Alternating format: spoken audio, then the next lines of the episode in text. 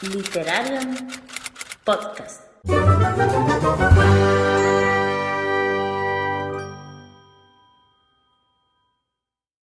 Bienvenidos a Literarian Podcast. Hoy estamos aquí acompañadas. Eh, me acompañan Albius de Libros al Alba y, como ya veis, Concepción Perea. Bueno, y nos acompaña en nuestro primer especial con eh, autores. Eh, hemos tenido en el mayo de ciencia ficción la oportunidad de hacer una charla con em, editoriales eh, independientes, con librerías, con otras compañeras ¿no? de podcast, booktube y demás. Y bueno, Concha, eres la primera invitada especial em, de estos especiales. Tenemos muchísimas ganas porque además el libro, que es La Corte de los Espejos, tu libro lo hemos leído en el club de lectura. Y Ah. bueno, eso aumenta un poquito también las ganas de, de compartirlo, ¿no? De, de hablar un poquito del libro. Así Pues que muchísimas gracias. Bueno, pues nada, está muy bien ser la prime, qué presión. la, la primera en la lista, sí, sí. Y, y bueno, y además en general el, el libro gustó a, a la mayoría y bueno, fue además una lectura eso muy, muy agradable. Ya iremos hablando un poquillo, ¿no? ¿Verdad, Albiu? Ya te iremos haciendo. Además, tengo que decir, y esto no sé si, bueno, lo escuchará cuando toque, pero hay una de nuestras, de los miembros de nuestro club de lectura que se llama Andrea, que tiene también su perfil en redes sociales en Lecturileando, y ella Ah, no, sí, era, no era la primera vez que lo leía, ya lo había releído, creo que era esta la tercera vez. Y dice que cada vez le gusta más, o sea que cuando vea este especial Es que le se- va a ah, encantar. Ella lo dio sí. todo en la lectura también y, y la verdad que, que Pues eso, que tiene, los que son fans son muy fan. Eso está, eso está bien, eso está muy bien. Sí, disfrutan tanto, vamos, que además pasa que con cada lectura va encontrando nuevos detalles y ya sabiendo Ahí lo que pasa, ve conexiones que a lo mejor no se ven en una primera lectura. Así que ella lo disfrutó mucho y siempre va como queriendo propagar la palabra de, de Concepción Perea por el mundo. De hecho, yo eh, lo nada. primero que pensé cuando supimos que íbamos a tener la charla contigo, Concha, fue en Andrea. Digo, ¿y Andrea? La ilusión que le haría. Porque es que es verdad que eso, que es que ella va propagando y, y le hizo una ilusión tremenda. eh. A ver, pues en- verá que en realidad contactar conmigo ya habéis visto que es bastante fácil, o sea, que estoy en redes y, a ver, normalmente también hay que decir que yo, por ejemplo, con Instagram soy un poco desastre y como hay veces que te van los mensajes que sea general, que sea principal, que si no solicitado, a veces Sí, pierdo mensajes y me da pena, pero hay otras veces, pero en Twitter, por ejemplo, es súper fácil localizarme. Sí. Sí, sí, la verdad es que Pues eso también te lo tenemos que agradecer, ¿eh? que ha sido súper fácil. Eh, Normalmente suelo contestar a todo el mundo. Sí, la disponibilidad ha sido absoluta. Normalmente y Muchas veces que sea, ay, es que me escribiste y no te contesté, digo, pues insiste, porque si no te contesté es que no lo vi por algún motivo, estoy en la perra, o sea, yo, yo vivo en la parra muy cómodamente y a veces se me pasan las cosas. Y yo siempre digo, pues si no te funciona a la primera, vuelve a intentarlo porque que no pasa nada, ¿no? Se me pasó. Sí, sí, o sea, estoy acostumbradísima ya a eso. Sí, y vamos a empezar por lo básico, o sea, por el inicio para quien viva en la parra también y no sepa quién eres. Entonces, un poquito, ¿quién es Concepción Perea? Y un poco, ¿cómo fueron sus inicios como escritora? O sea, ¿cómo empezaste a escribir? ¿Fue una cosa desde la infancia? ¿Cómo te picó el gusanillo?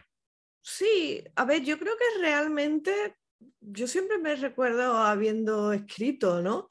Quizá no, mucha gente te dice, no, yo es que empecé escribiendo relatos, empecé escribiendo eh, cuentos, yo escribía aventuras, y yo realmente eso no, pero por ejemplo, eh, tenía un grupo de rol por correo y jugábamos al rol, yo entonces escribías unas cartas larguísimas con tus partidas de rol, claro que hoy existe el rol online, pero entonces eran a través de cartas, entonces eran cartas larguísimas, eh, me gustaba mucho escribir en mi diario, yo tenía un montón de formas de escribir y luego evidentemente por todo lo que eran las partidas de rol, todas las que te inventabas, las campañas, y claro, es una manera realmente de ir volcando la escritura. Sí, luego escribías cuentos, escribías cositas cortas, pero que realmente como tú lo que intentas siempre es hacer algo que te guste mucho, y a mí en ese caso, pues cuando yo era muy joven, era lo que me gustaba mucho era el rol, pues dedicaba mucho tiempo a escribir alrededor de eso.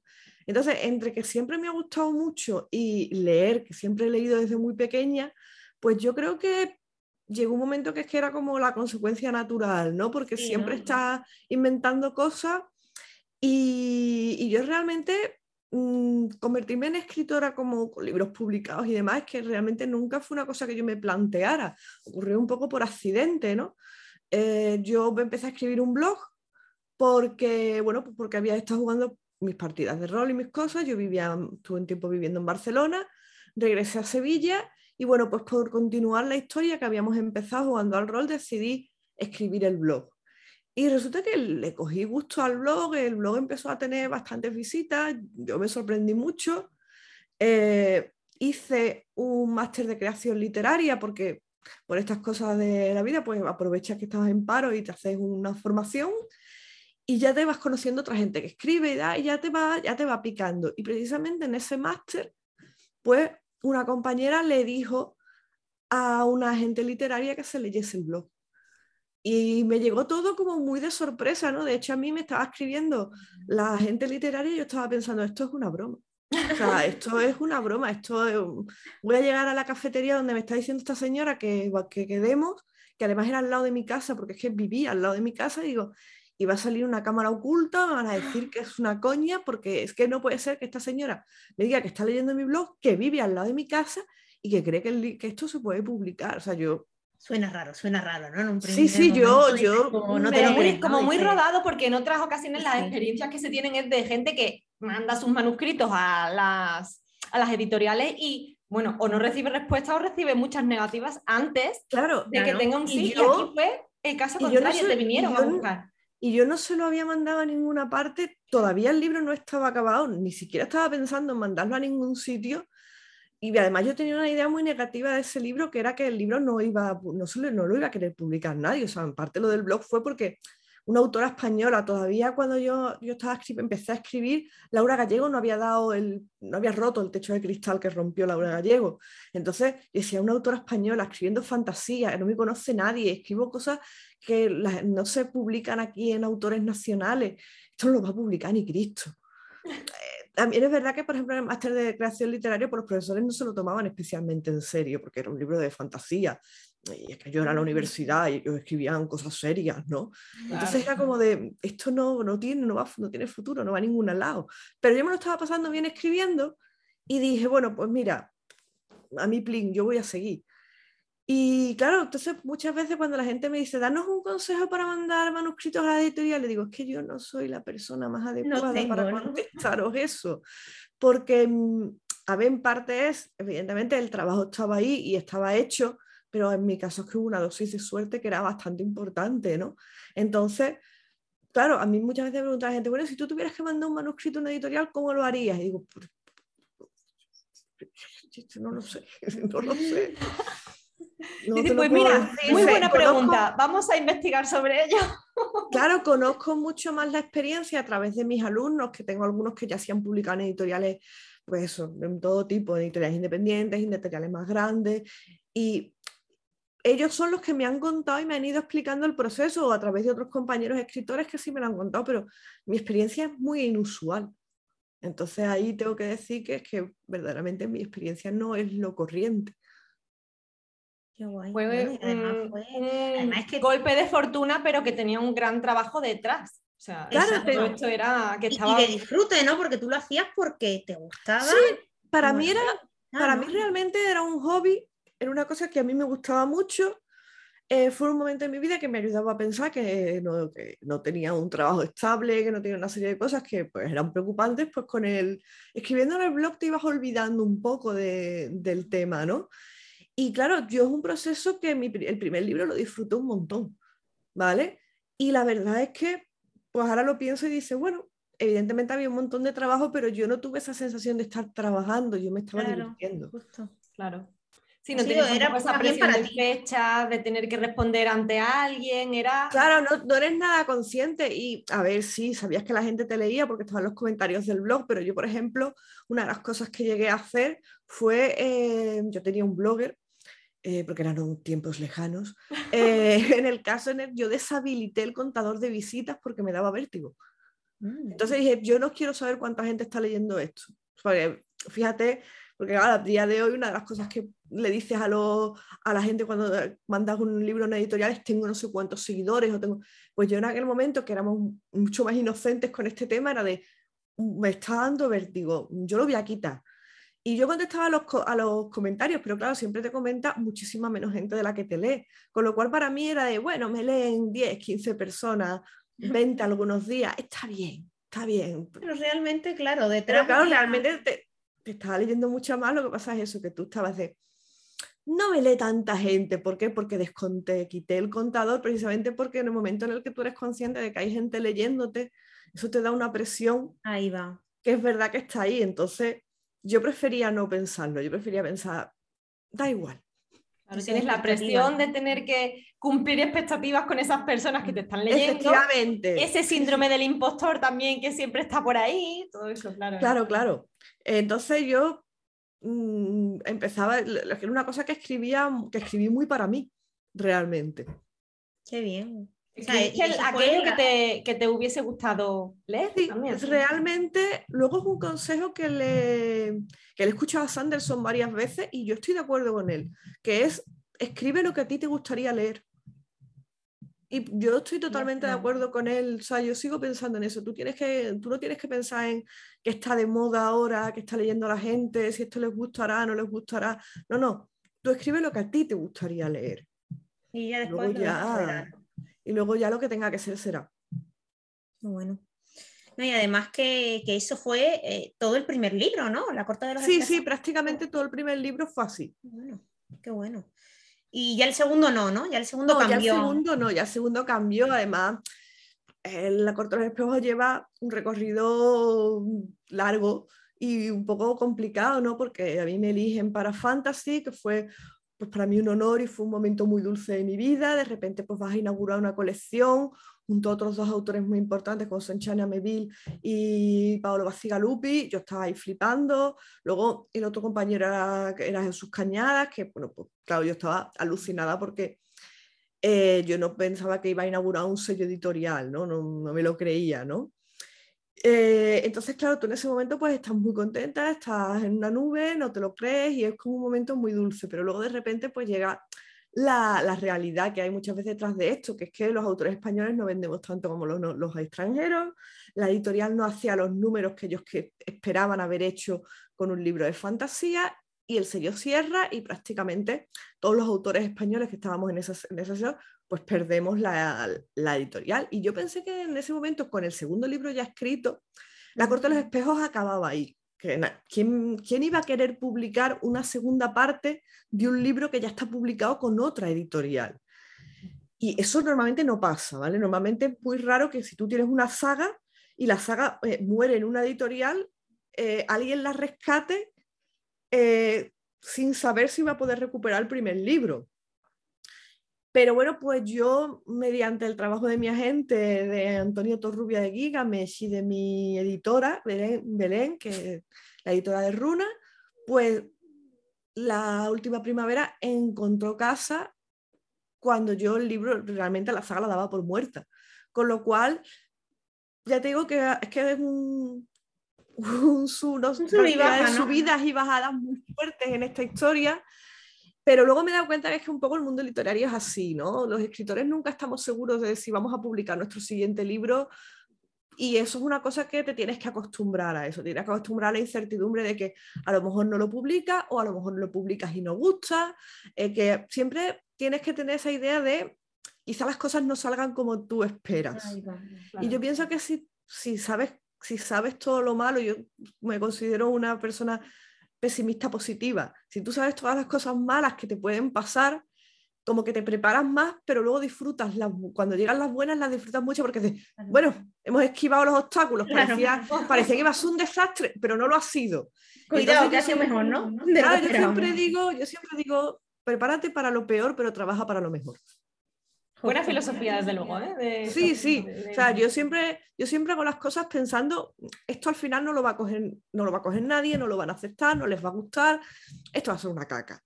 Pero digo, pero tú hazlo. ¿Y si no es? ¿Y si pasa al final que tienes suerte y no Ahí lo va. es? Ahí va. Entonces yo siempre, esa puerta del, si no lo haces, no lo vas a saber. Claro. Entonces yo siempre tiro por esa puerta de, oye, hasta que no lo hagas, no lo vas a saber. Que lo paso fatal, que yo soy muy cagona y que me- la incertidumbre me mata y que soy una persona muy cobarde en ese aspecto, pero es de, Hombre, pero tienes que luchar con ello, claro. Ya, claro, pero es eso, si no, claro, es que yo me doy cuenta que si me pongo, si me pongo en ese plan, pues prácticamente nunca haría nada. Claro. Entonces es de, no, no, vamos a hacer lo que es lo peor que puede pasar, que hayas perdido un montón de tiempo. Bueno, el tiempo dentro de lo que cabe, bueno, no pasa nada, es una cosa que lo has hecho haciendo algo que te gusta, o sea que tampoco es tiempo perdido nunca al 100%. Claro. Venga, vamos a tirar.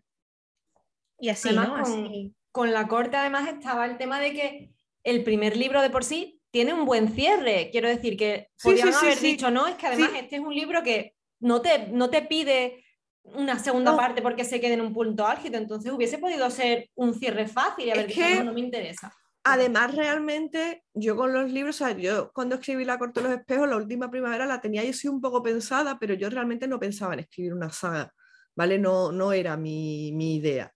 Pero claro, cuando ya la propia editorial te dice, sí, sí, vamos a crear una segunda parte, y yo empiezo a escribir la segunda parte, pues mi idea fue de, bueno, voy a escribir el libro, cada, o sea, el primer libro ya lo tenía yo bastante claro que no tenía nada seguro de que me lo fueran, o sea, no estaba pensando en que me lo Claro. publicaran.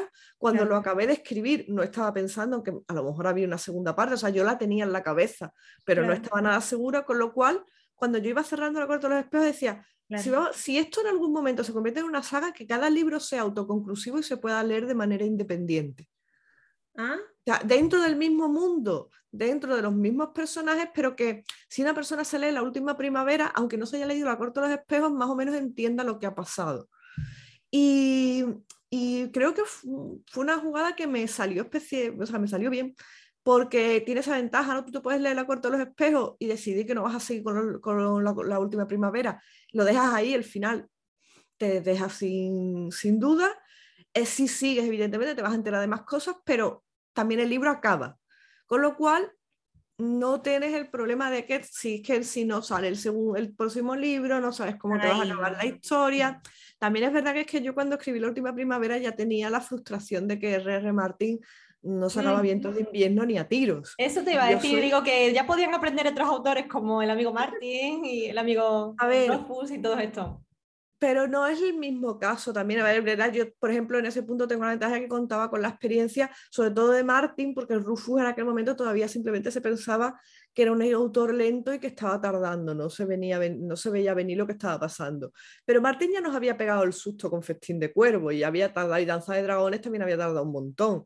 Con lo cual, eh, yo pensaba, bueno, yo no quiero que mis lectores los que sean tengan que estar esperando, porque yo también soy, aparte de que soy una escritora lenta, tengo, soy autónoma, tengo poco tiempo para Claro. escribir. Entonces digo, yo no quiero que mis el- autores estén esperando desesperada, mm, angustiosamente que salga el siguiente libro. Vamos a hacerlo de manera que lo puedan leer tranquilos y que no, cuando salgan los libros vayan saliendo, ¿no?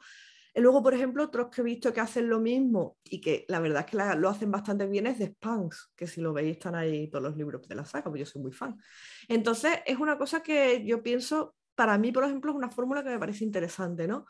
Em, dejan los libros que acaben, eh, si cuando se continúan, se continúan y si no se pueden continuar, pues por lo menos dejarle al lector un final satisfactorio para que no se sienta frustrado. Ahí va, yo creo que esa también es la, la clave. No sabía yo que eran autoconclusivos en sí, que el segundo también iba a ser como. Tenías ese Sí. objetivo, vamos. Sí, sí, el segundo, el, el primero no tanto, pero el segundo totalmente tenía el objetivo de que fuera totalmente autoconclusivo, porque con el segundo libro también se abrió la puerta del que estoy estudiando ahora, que es la Guerra de la Reina Durmiente, pero claro, la Guerra de la Reina Durmiente ya no podía ser la continuación, porque el último libro queda muy cerrado, entonces cuando se propuso escribir algo más, eh, yo dije, bueno, pues entonces vamos a hacer una cosa, vamos a hacer una precuela, vamos a contar la guerra. Vamos a contar lo que ocurrió en la guerra, vamos a contar qué pasó con Nicasia, qué pasó con Manx, qué pasó con una serie de personajes que están en el primer libro. Bueno, Manx de hecho en el primer libro es que no aparece, es un personaje simulado porque no aparece. Pero claro, yo decía, bueno, vamos a contar qué pasó entre Nicasia y Manx y Marcia durante la guerra. Y es lo que estoy escribiendo ahora, ¿no? Mm. Pero, pero claro, la idea era que al ser una precuela, pues tú te los puedas leer de manera independiente los tres. sin que te, te obligue a leerte una saga entera para enterarte de lo que está pasando. Porque ya os digo, a mí es una fórmula que, por ejemplo, yo he, he comprobado que con The Spans funciona bastante bien. O sea, The Spans, a ver si te los lees en orden mejor, pero si te los lees independientemente, también te enteras bastante bien de lo que está pasando. Y, y no sufres tanto esperando que salga el siguiente. O sea, siempre tienes ganas de que salga, porque para eso eres fan de una saga, pero no estás tirándote de los pelos por ver si sale, si no sale, si la editorial te lo va a publicar, si te lo va a dejar colgado, porque yo con esas cosas la verdad es que de hecho yo ya tengo una política que es que no me leo ninguna saga hasta que no esté acabada. Sí, yo voy comprando los libros porque si no, pues obviamente eso no- sí. se ca- los voy comprando y digo, ahí los tengo, pero no los empiezo porque luego es eso, tienes la sensación de que te quedas con, con las historias por cerrar y, y Sí. es un hueco en tu cabeza que, que no puedes usar para otras cosas. Claro, a ver, hay que decir que últimamente cada vez pasa menos, ¿eh? que, que últimamente ya las editoriales se han puesto un poco las pilas y es más raro que dejen una, una colección eh, tirada. Pero cuando yo empecé a escribir demás, por ejemplo, sobre todo con los cómics, era súper habitual que tú empezaras a leer un cómic y de repente la editorial decidiera que como no estaba vendiendo bastante, te lo dejaban. Yo, por ejemplo, La Espada del Inmortal, que es un manga que a mí me encantaba, yo creo que lo llegué a tener en tres formatos distintos. Lo volvía, lo, dejaban de publicar porque según ellos no vendía bastante cualquier problema, o alcanzaba a lo que había, estaba haciendo el autor y el autor tardaba y luego había problemas, la cortaban. Eh, me he vuelto a quedar sin la espada del inmortal. La segunda vez, ay, han vuelto a reeditar la espada del inmortal, venga, vamos a comprar otra vez la espada del inmortal. Ya cuando lo hicieron la tercera vez dije, mira, no, ya está bien, una señal paso ya. destino. basta. Lo peor que creo que la tercera vez ya salió entera, pero es que ya era de, es que no me vuelvo a leer otra vez 10 tomos enteros para llegar a la parte que no me había leído, porque es que me- no me acuerdo ya de lo que había leído tampoco. No, no, no, no. Claro. Ya es verdad que últimamente se hace menos, pero es cierto que hace unos 20 años, esto 20, 15 años no era tan raro y era muy desesperante. Pues yo creo que más o menos ya tenemos la idea de cómo surgió el libro, cómo van las continuaciones.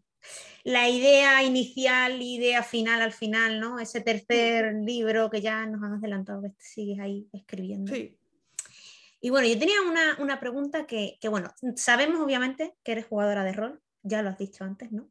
Y bueno, ¿en qué videojuego, película, libros te han inspirado a la hora de escribir La Corte de los Espejos?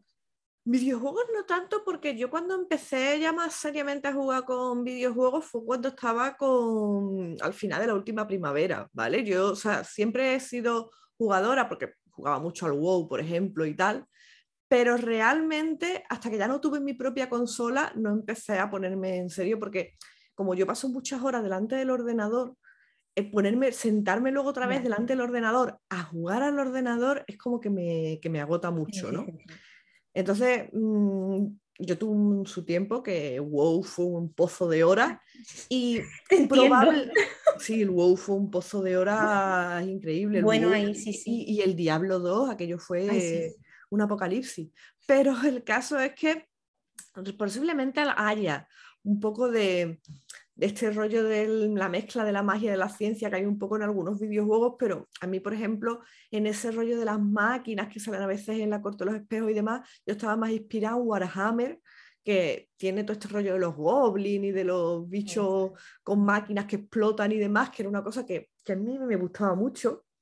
Y luego estaba el otro, los otros libros, claro, yo empecé sobre todo con el rol, con Changeling, que es gran parte de la base de la Corte de los Espejos, que de hecho sale de las partidas que yo jugaba con, mi, con mis amigos al Changeling. Lo que pasa que yo empecé jugando a Mundo de Tinieblas como juega todo el mundo, y llegó un momento que a mí el mundo de tinieblas es de, pero es que a mí me sobran los humanos.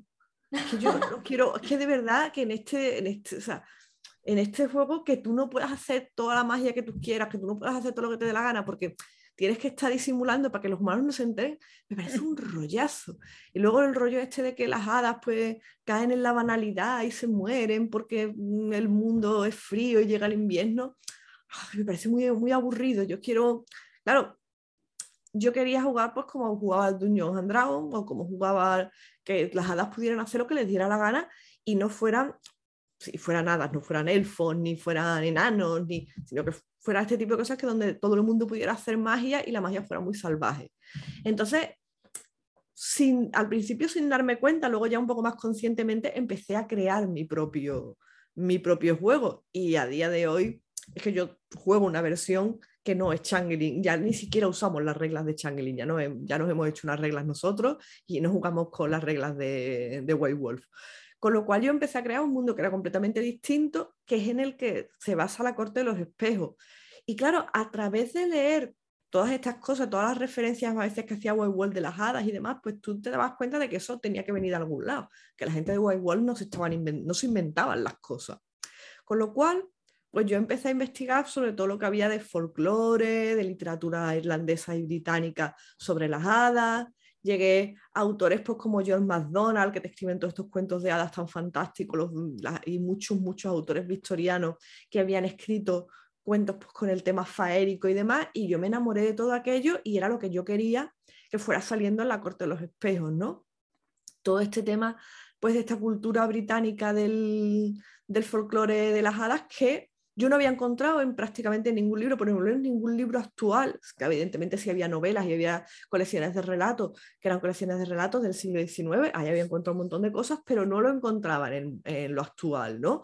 Entonces, descubrí además este lado que tienen las hadas que es muy siniestro, es muy oscuro, las hadas no son personajes, los humanos tienen que tener mucho cuidado de no, toparse nunca con un hada porque el hada los, los, va a fastidiar seguramente, les va a hacer alguna jugarreta tienen bastante, bastantes visos de salir muy mal parados.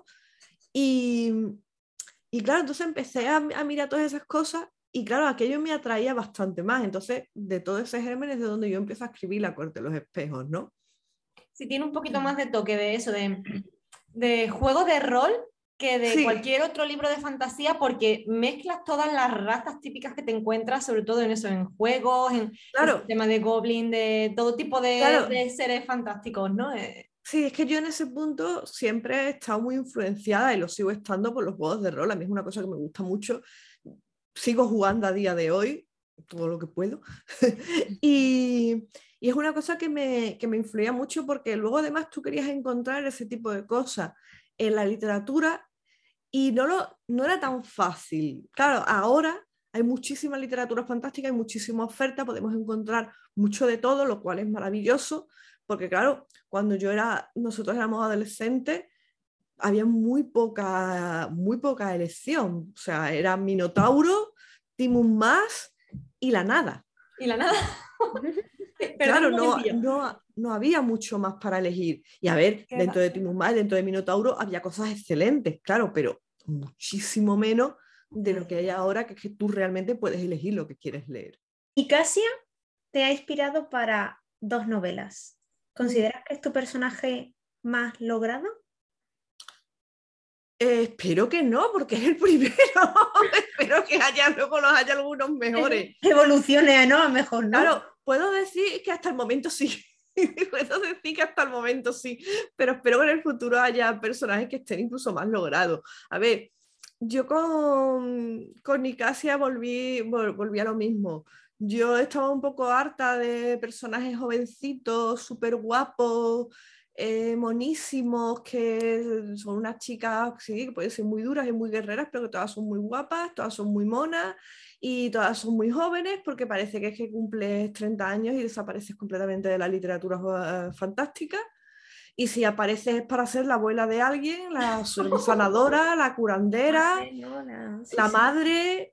Claro, entonces yo, yo cuando creo a Anicasia creo un personaje que realmente a mí me interesa, ¿no? que es una señora que en realidad es mucho mayor que yo como, como, como, como escritora, pero que me interesaba que fuera una persona, pues eso, una mujer mayor, que no fuera especialmente agraciada, que no fuera especialmente guapa, eh, y que tuviera un carácter bastante tremendo, ¿vale? Que no, que no fuera un personaje dulce porque ya digo, a, día de hoy sí es verdad que hay más variedad con este tema, pero cuando yo empecé a escribir, pues no, no me parece, o por lo menos yo no la encontré. Entonces yo estaba harta de niñas buenas y yo quería ser no una niña mala, yo quería ser una persona, o sea, quería ser un personaje que fuera más real, que tuviera rabietas, que se enfadara, que tuviera sus partes buenas y sus partes malas.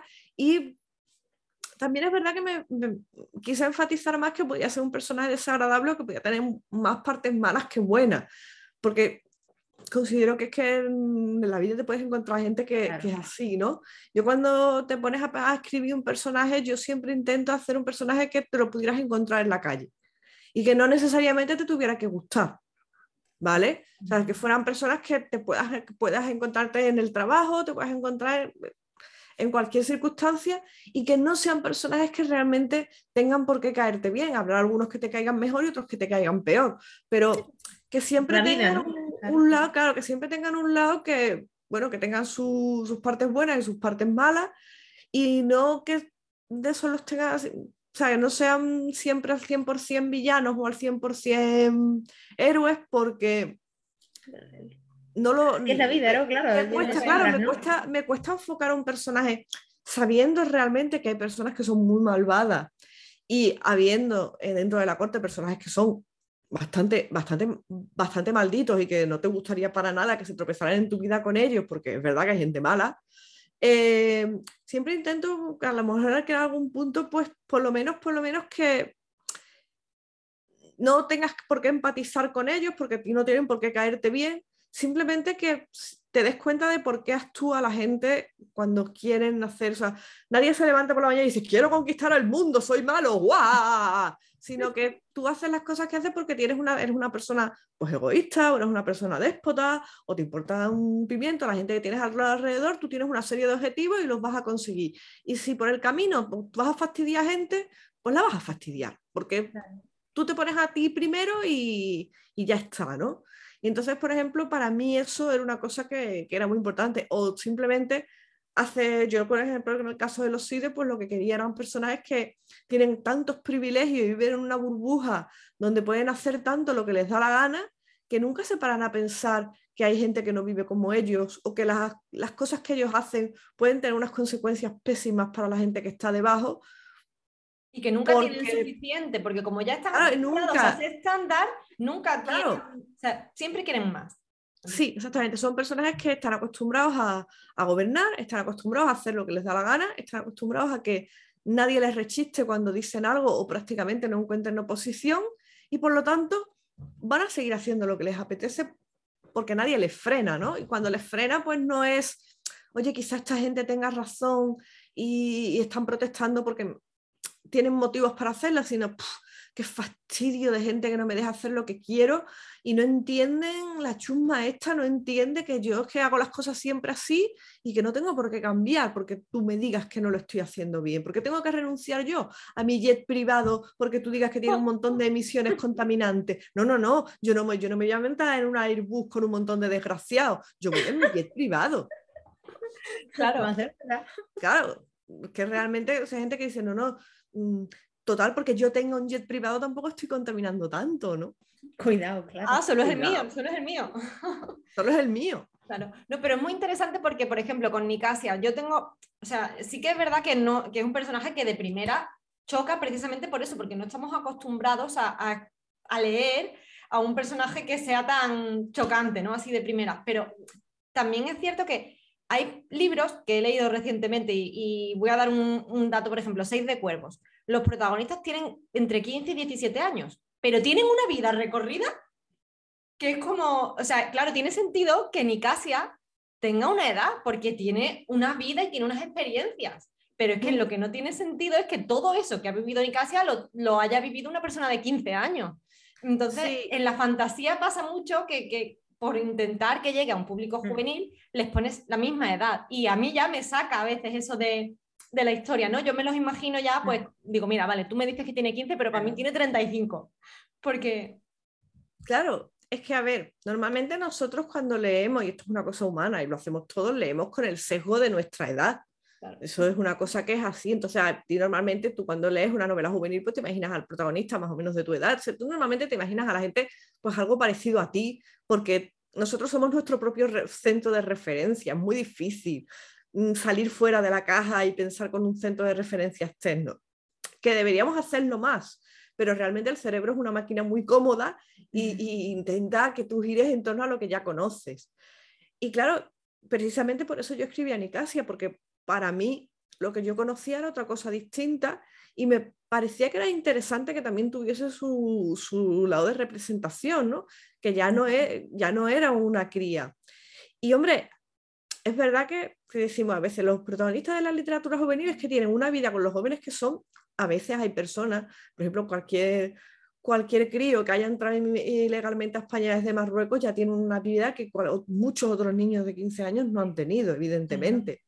Entonces eso se puede comprender, pero es cierto que si siempre pones ese, ese estándar, llega un momento que te resulta poco creíble y te resulta cansado. Yo también he hecho mucho de menos a veces que los adolescentes en las novelas juveniles sean más adolescentes, ¿vale? Porque también es interesante realmente ser un chico joven y comportarte como una persona de ese rango de edad, ¿vale?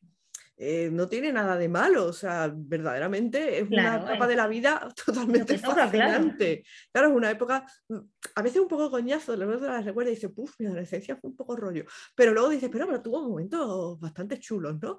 Y dices, bueno, creo que es una cosa que es bastante, es curioso, es una cosa curiosa de, de pensar pero yo normalmente intento crear los personajes siempre dentro de su rango de edad. Evidentemente ya hay algunos que me cuesta un poco más de trabajo porque se alejan un poco y me tengo que basar pues, en cosas que recuerdo y tal. Intento que no, pero a mí me, yo, a mí me interesaba mucho hacer algo distinto a lo que había leído hasta entonces. Así un poquito ya tocándote el lado personal. A veces se dice que, que hay un poquito de los autores en sus obras, ¿no? Entonces... ¿Hay alguno de los personajes que haya bebido un poquito de ti o que, que tú digas, he dejado esta parte de mí en este personaje y, se parece más o me identifico más o quise dejar mi huella aquí en, en la obra? Hay un poco, hay un poco de todos, hay un poco de, de todos, eh, de cada uno de ellos. o sea, yo me reparto un poco entre todos, ¿no? Em, por ejemplo, a mí un personaje que me interesaba mucho, que quedara bien y que mm, mostrara era Ismail, es un personaje que prácticamente es ciego. Yo nací con cataratas congénitas, he tenido muchos problemas de visión de joven, entonces a mí me interesaba mucho que ese personaje reflejara un poco pues alguna de los problemas, de las inquietudes que tiene pues, cuando eres un personaje que realmente tiene un hándicap grave. Porque sí, Nicasia es coja, pero ella, dentro de lo que cabe, su vida, su día a día lo tiene más que superado lo tiene más que más o menos aceptado y sabe lo que puede hacer y lo que no puede hacer. Pero Ismael se encuentra con una barrera constante que no es él, son los demás. Su abuelo está continuamente recordándole que no ve, que qué va a ser de ti, que es que me estoy preocupando, que yo lo único que quiero es tu seguridad. Ismael es una persona independiente que siempre está diciendo, mira, mm, a la mierda, de verdad, ¿eh? que yo puedo hacer las cosas, déjame, déjame. Y esa sensación de yo puedo hacer cosas, déjame, sí es muy, muy, muy mía, ¿no? Mm. Siempre, siempre encuentras gente que es como que está muy preocupado porque no hay a ser que, es que tú no puedes, que tú no puedes, que tú no puedes. Y Genial. sí puedes. Te incapacita más que te capacita. Claro, que muchas, muchas veces no nos damos cuenta, pero cuando intentamos ser amables con, ciertos, con personas discapacitadas o que tengan algún tipo de hándicap, eh, estamos, sí, estamos siendo amables, estamos preocupándonos por ellos, evidentemente, pero los estamos convirtiendo, o sea, les está coartando la posibilidad de intentar hacer las cosas. Y no les estás diciendo que no puedes, pero no puedes. Ahí va. Pero ahí implícito es ese mensaje de, bueno, sí. que, que, lo hago yo, ¿no? Que, claro, claro. a ti te cuesta más. Sí, que sí, que tú puedes, pero, pero con la boca chica dices, pero no puedes. Y, eso es lo que al final se te queda, ¿no? Pero no puedes. Entonces, por ejemplo, en ese punto, tanto Ismael como Nicasia tienen eso de, pues si me dices que no puedo, lo voy a hacer por mis cojones. ¿Vale? Que, les, que no siempre les sale bien, porque luego también está el choque de la realidad, que es que hay veces que es verdad que no puedes hacer, pero sí existe esa necesidad de, pues si tú me dices que no puedo, yo lo voy a hacer solo por tocar las napias. A mí en ese punto me gustan mucho ambos personajes y además también esa diversidad, ¿no? Que, bueno, que yo creo que es lo mismo que tú has dicho antes con, con Nicasia, ¿no? Como personaje, que es esa variedad de personajes que fueran, están fuera de lo típico en literatura, pero que al final la realidad, quiere decir. Hmm. Al final así es la vida, ¿no? La vida... Claro, es que realmente tú puedes escribir literatura fantástica y y, y, escribir literatura fantástica, que a mí es lo que me gusta y yo ya hace mucho tiempo que lo tengo asimilado, que yo voy a escribir género toda mi vida y que posiblemente pues eso me va a limitar a llegar a una cantidad de lectores, pero la verdad es que me, me importa bastante poco. Pero eso no quiere decir que esa literatura fantástica no pueda beber de la vida real o del día a día, porque tiene que haber un equilibrio entre la fantasía y ciertas dosis de realidad cotidiana, ¿no? Porque precisamente el sense of wonder nace del, del contraste entre esas dos cosas. O sea, es lo mismo, si tú tienes una novela en la que continuamente todo es fantástico, todo es grandilocuente, todo es impresionante y siempre tienes un nivel de fantasía, de high fantasy súper alto, pues llega un momento que te satura y no te impresiona nada. Claro. Pero si haces un poco de mezcla entre las dos cosas, pues sí, los momentos de sense of wonder son un poco más fuertes porque precisamente hay un lado de una vida cotidiana y un poco más normal y luego están los momentos de mm, liberar a la bestia y escribir fantasía, ¿no? Sí, además también eso hace que los personajes también te calen más, ¿no? Por ejemplo, a mí es lo que me ha pasado en la corte de los espejos, ¿no? Que es como mm, esa parte más de personaje, de como que me ha llegado mucho justamente por eso, ¿no? Por la esa dosis de realidad también, sumado con la fantasía, obviamente, que a mí es que siempre me gusta mucho que combine ambas cosas, porque además esa esfera psicológica a mí me gusta mucho, y, justamente que combine ambas cosas es como que hace que, que ya marque la diferencia para mí. Claro, es que tú estás escribiendo fantasía porque te gusta la fantasía y a mí, por ejemplo, yo digo, me gusta muchísimo, me gusta que haya unos niveles de magia y de realidad bastante altos, pero para que eso funcione, para que esa magia funcione, para que te guste eso y para que ese mundo pues te des cuenta de lo, estupendo, de lo fantástico que es, precisamente hace falta hacerle un contraste con una cosa cotidiana. Si todo se resuelve con magia y todo es súper fácil de resolver porque hay un hechizo para cada cosa, claro. pues llega un momento que deja de impresionarte. Y bueno, ya nos habías comentado un poquito también ahí como el tema de precuela, de que vas a seguir ahondando un poco en este, en este universo. Entonces, bueno, ¿qué más historias te pueden quedar por contar? ¿Tú crees que hay algo más allá después de, del segundo libro o eh, con después, la precuela? Después, del segundo libro, o sea, a lo mejor yo en el segundo libro, o sea, después de este de la guerra de la reina durmiente, seguramente lo, lo dejaré porque creo que la historia ya está contada y está cerrada, ¿vale? Eh, como mucho, algún día me podría dar la ventolera de contar qué pasa, qué, qué pasa con, los, con los goblins de, de, de Toca Estrellas, ¿no? Porque yo sé que yo en mi cabeza sé lo que pasa con los goblins de Toca Estrellas. Y los demás queremos saberlo.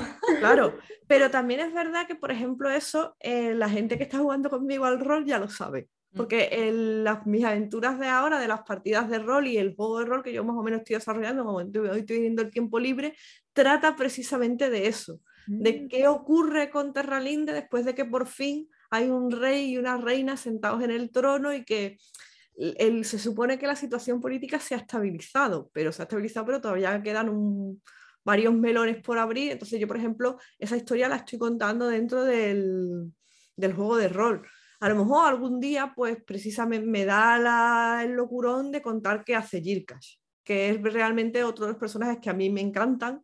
Es muy secundario, pero es un personaje que, me gusta muchísimo. Y es precisamente contar eso, qué ocurre y si alguna vez los goblins llegan a, a salir de la montaña y a romper el, el círculo de esclavitud en el que viven, ¿no? Pero ahora mismo, la verdad que cuando acabe esta novela me apetece escribir otras cosas, me apetece probar otras cosas y yo por ahora lo, lo dejaré un poco a reposar. También es verdad que es eso, que es que estoy ahí a ver si acabo algún día el juego de rol, como le estoy dedicando, le voy dedicando tiempo de higos a breva, pues alguna vez sale. Y dentro de eso se explica bastante qué ocurre y además tiene algo que a mí me parece mucho más interesante, que es, vale, este es el escenario que queda después ahora cuenta la historia tú, que para eso vas a jugar rol. Y este es tu trabajo ahora. Vívelo tú. Y algo que nos pueda adelantar de tiempos, de... A ver, yo de tiempo, mm, yo tengo que decirle a mi editora que es una santa, porque yo llevo diciéndole que, que, que, este año le entrego el libro desde que salió la última primavera y van por cinco. O sea que verdaderamente mi editora es una santa. Pero es verdad que, mm, que, por ejemplo, hay mucha gente que durante la pandemia escribió muchísimo, mm, yo no, yo durante la pandemia no, daba, no me daba la cabeza para escribir y me dediqué a jugar a Animal Crossing, para que vamos a Sí, di que sí. Eh, o sea, yo creé una isla preciosa, de un montón de vecinos súper majos, quedaba con mis amigos online para ver lluvias de estrellas y cosas de estas, porque estaba todo encerrado en casa y si no me, te, te daba un yuyazo. Claro. Y eso que yo tengo perro y lo puedo sacar de paseo, pero, pero vamos, que ni por esa, que luego le echas de menos queda con la gente y tal. Pero la verdad es que ya después me he puesto bastante las pilas y yo tengo esperanzas de entregarlo dentro de muy poco porque realmente me, no me queda tanto pa- para poderlo hacer. O sea que si los próximos meses no ocurre ¿El año nada catastrófico, la entregaría ya, pero no puedo decir nada de tiempos porque eso depende de la editorial. Acuérdate Y que estamos a punto de un apagón, o quién sabe, Sí, igual sí, vienen sí. los zombies, o sea, Claro. Saber. Pero yo, mira, yo cosas de zombies he visto muchas y creo que más o menos me las puedo podría arreglar. ¿vale? sobrevivir. Sí, yo creo que más o menos ahí, creo que ya el que no sepa sobrevivir con una pandemia zombie no tiene muy, pocas, muy poco cine y no ha visto muchas pelis, ya creo que ya creo que uno sabe que lo que no tienes que hacer es salir a la calle y liarte a pegar tiros. Ahora no, no, nos falta el armamento, ¿no? Pero bueno, Bueno, pero eso será ya. ya, ya, Cuando ya lleguen esos arreglándolo. Eso te compras, te compras el libro ese de cómo sobrevivir al apocalipsis zombie de apocalipsis. Mel Brooks y ya está, lo tienes arreglado. Se acabó. lo tienes solucionado. Pero el caso es que eh, yo espero realmente poderlo acabar eso, en los próximos meses y entregarlo. La- el tiempo me lo, lo dirá la editorial porque realmente yo ahí no me puedo, no, le- no me puedo meter. Yo que los calendarios editoriales no los conozco y eso es trabajo de mi editora, que además lo hace muy bien. Yo ahí confío, confío plenamente en ella. Eh, eh, pero bueno, la verdad es que tengo muchas ganas ya de entregar el manuscrito porque además es una cosa que he, ta- he tardado. Yo siempre tardo mucho entre libro y libro, ¿vale? Yo soy una escritora lenta y, y le doy muchas vueltas a las ideas y tiro muchos manuscritos. eh, de hecho, cuando ya tenía el, el segundo manuscrito de, de esta última novela bastante acabado, pues le escribí a mi editora y le dije, mira que lo he tirado a la basura. ¿Cómo? ¿Qué? Dije, mira, no, que, que que lo he vuelto a leer, me parece una caca, esto no es lo que yo quería contar y, y lo he tirado. Se acabó.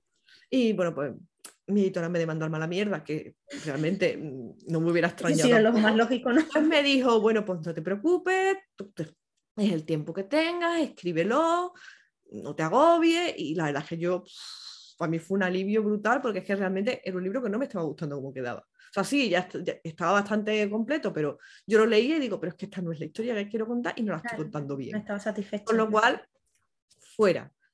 Y, pero yo ya una vez que tuve la idea clara de lo que quería contar, ahora va bastante más rápido. O sea que yo espero poderlo Ah, entregar en breve. ¿Y cuáles son esos planes que tienes tú al margen de Nicasia y compañía? Que nos has dicho Pues, que planes- deseando de dejarlo de lado.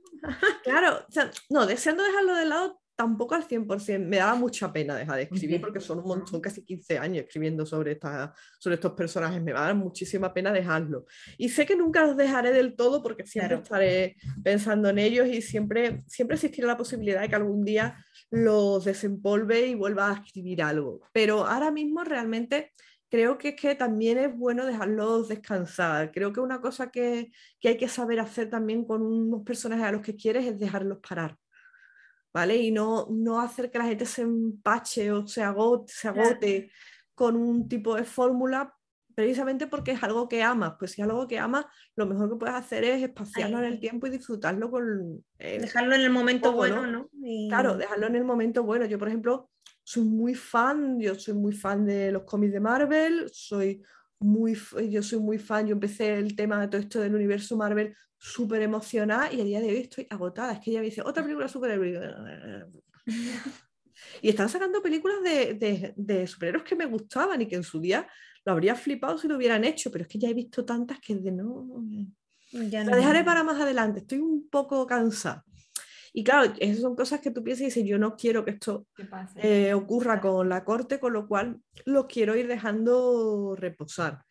Y lo que me gustaría es recuperar son los personajes de La Caja Betel, que es una serie que salió muy cortita, solo en digital, en el sello de un sello que Random hizo un, un poco una, una primer, un primer ensayo de lo que ahora él son las cosas estas de Random Express que sacan cuentecitos cortos que solo son en digital y demás, pues yo saqué una especie de folletín, que eran cuatro entregas, que se llamaban El misterio de la caja Betel, y era una historia que transcurría en una Barcelona, bueno, pseudo steampunk, no era steampunk al 100%, pero era una Barcelona pseudo steampunk, ¿no?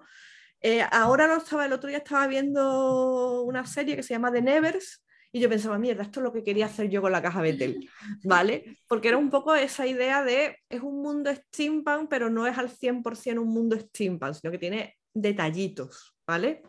Pero el caso es que, bueno, pues son dos personajes que son Félix, y Katsia, que es otra cosa que también me apetece mucho eh, escribir, que son dos personajes, un personaje masculino, un personaje femenino, que trabajan juntos, se llevan muy bien, se entienden muy bien, pero no hay trama romántica entre ellos, porque se respetan muchísimo como personas, se, consideran pues prácticamente familia y no hay ningún tipo de relación romántica de ninguna forma entre ellos.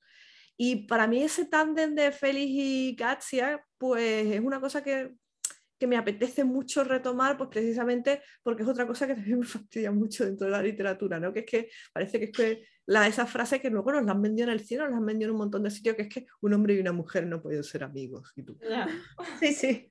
Sería totalmente algo insólito. O sea, si quieres el premio a la originalidad, tú pon dos personajes de sexos opuestos que no vayan a tener romance. No, y además dos personajes que, que, se lleven bien, que hay buena química entre ellos, que se quieren, porque tú puedes querer a una persona y puedes tener, le puedes tener muchísimo cariño y no querer acostarte con ella ni tener ningún tipo de relación romántica con ella. Te puedes, la puedes querer, te puedes preocupar por ella.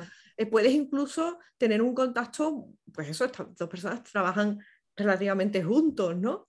Pero no se ven como pareja el uno al otro, ¿vale? Saben ya perfectamente que sería una cosa que no funcionaría y en el caso de...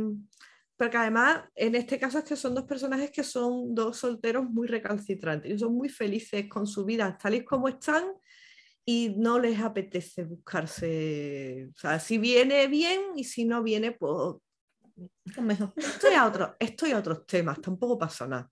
Entonces, tengo muchas ganas de recuperarlos y ya que, que esa historia pasó un poco desapercibida, no la leyó mucha gente porque el formato en el que estaba en aquel momento era muy novedoso y, y no, no, cunde, no cundía tanto como cunde ahora, que ahora ya leemos en digital ah, tremendamente y consumimos además lo de comprar los microcuentos y las cosas express que Random hizo muy bien en hacer experimentos, porque así pudo luego perfeccionarlo y, ahora ya es una cosa bastante habitual, no solo dentro de Random, sino dentro de un montón de editoriales, donde sacar los relatos o las cositas mm, pequeñas en formato solo digital para que la gente pues compre algo por un euro o dos y se lo lea del tirón. A mí me parece una idea fantástica, la verdad.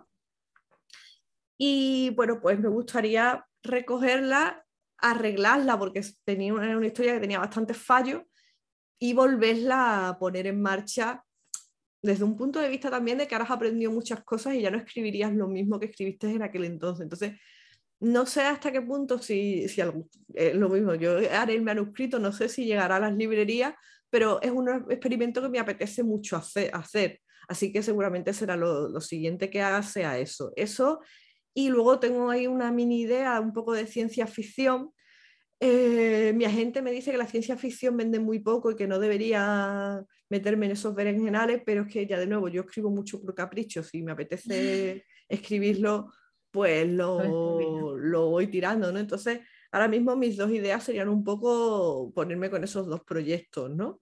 Además, has dicho ciencia ficción y seguramente, bueno, Roya estaba ahí como con los ojos haciendo chiribitas y ya te digo que, que cuentes con nuestra espada. Hombre, que ahora ahí tiene, tiene a Octavia Butler ahí detrás, o sea que le tiene que gustar la ciencia ficción. Sí, sí, sí, somos bastante... en mayo estuvimos haciendo un especial de ciencia ficción, donde ahí estuvimos haciendo charlas con eh, editoriales, con librerías y también descubrimos un montón ¿eh? de ciencia sí, La, la ciencia ficción que siempre es un poco yo incluso creo que incluso más que el terror, ¿no? Porque siempre te dicen el terror es el hermano feo.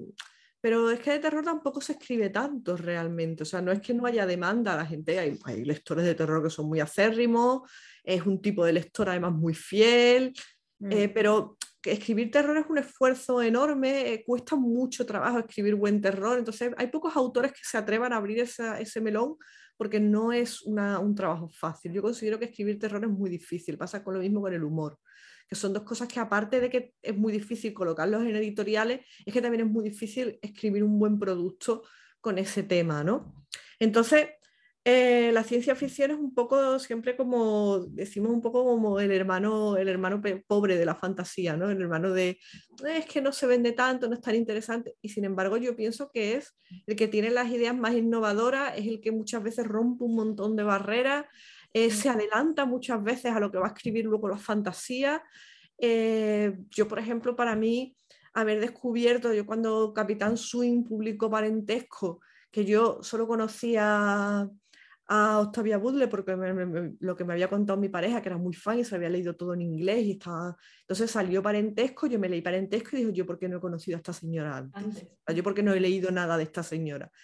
Y la verdad es que ahora pues se han puesto las pilas y han sacado varias cosas y la verdad es que yo me lo he leído todo y lo he devorado, ¿no? Me queda todavía la, la parábola de los talentos que la tengo que pillar en breve pero, pero son, es una cosa que a mí con la ciencia ficción es una cosa que me, es algo que por lo menos me apetece probar. No sé hasta dónde llegaré, pero es algo que me apetece probar. Te animamos, te Sí, animamos. por favor. por favor. Y una queremos pregunta así un poco random. Esta es la que digo que no sé si alguna vez te habrás planteado.